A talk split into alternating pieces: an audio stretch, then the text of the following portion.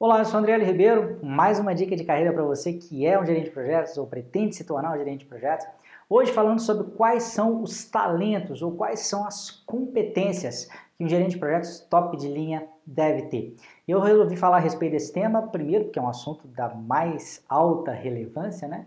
E segundo porque no ano passado o PMI, que é uma instituição muito importante, né, a, a profissão do gerente de projetos e a, e a ciência, né, a disciplina de gerenciamento de projetos, eles divulgaram um conjunto de habilidades, um skill set, que na visão deles seria né, um conjunto ótimo de competências e habilidades para um gerente de projetos.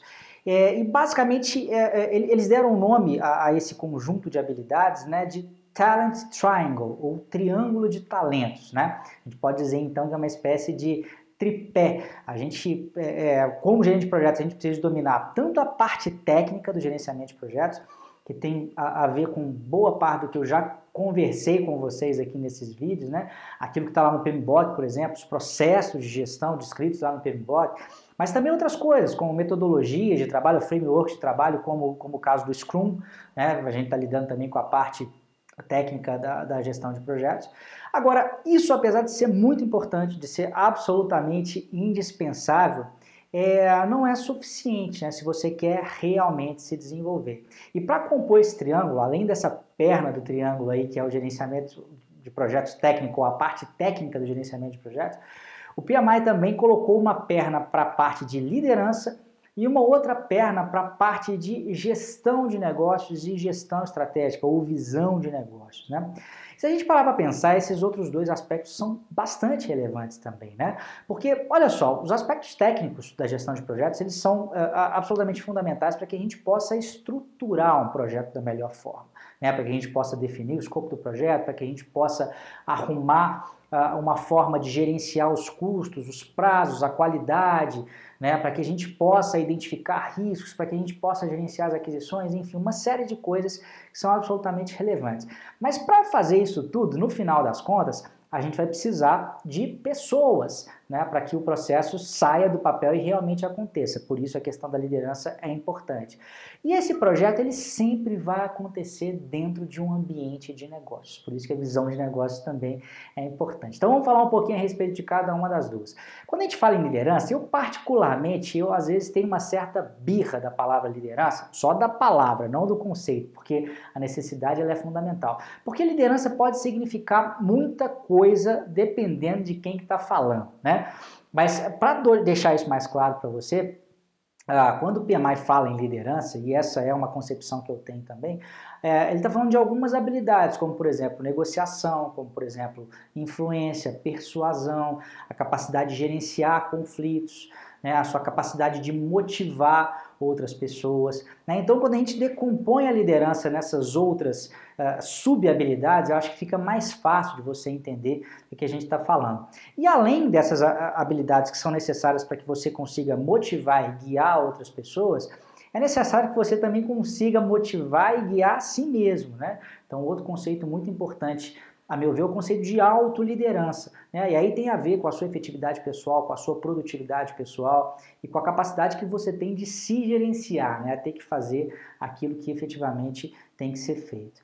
Então, falamos da parte técnica do gerenciamento de projetos, falamos da parte de liderança. O outro aspecto tem a ver com a visão de negócios. Né? Então, se você, por exemplo, está lidando com um projeto de engenharia, você tem que entender como é que é o ambiente de negócios dentro da engenharia. Se você trabalha com TI, como é que é esse ambiente de negócio dentro da TI. Né? Se você trabalha com publicidade, se você trabalha no ambiente de governo, quer dizer, cada indústria, cada área tem é, é, um determinado ambiente, tem um, um, conjunto de condicionantes que você precisa é, conhecer bem. E às vezes isso influencia até na forma como você vai gerenciar o seu projeto tecnicamente falando. Então, por exemplo, na área de TI, a gente sabe, o PMBOK, por exemplo, ele fala de possíveis modelos de ciclo de vida a serem utilizados. A gente sabe que uh, quando a gente vai trabalhar com obras maiores na engenharia, a gente vai tender a usar ciclo de vida ciclos de vida mais preditivos. Quando a gente vai trabalhar dentro da, da, da, área de TI, da área de computação ou da área de pesquisa e desenvolvimento, a gente acaba tendo que usar uma abordagem mais interativa, isso porque a gente tem que conhecer esse ambiente. Além disso, quais são os nossos clientes, o que, que é importante né, é, é, para os nossos clientes. Quando a gente fala nosso, é porque é nosso mesmo, gente. Às vezes eu vejo as pessoas se distanciando um pouco dessa questão de geração de receita para a empresa, né? A gente tem que lembrar que mesmo que você seja um assalariado, mesmo que você seja um funcionário de uma empresa, a forma como aquela empresa gera receita é importante para você, porque é de lá que vem o dinheiro para pagar o seu salário.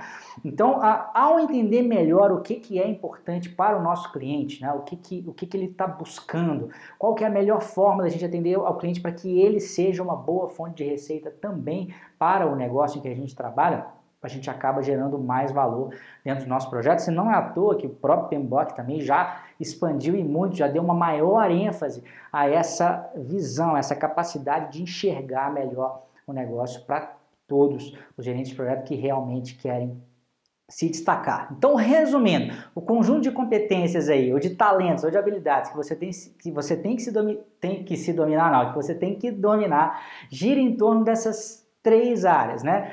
A parte técnica do gerenciamento de projetos, aí pense no PMBOK como uma boa metáfora para isso, ou um Scrum, ou qualquer outro framework que você utiliza. A parte de liderança, que é a parte de, de guiar e de motivar pessoas e de tornar essas pessoas efetivas no seu trabalho, inclusive você, inclusive a autoliderança.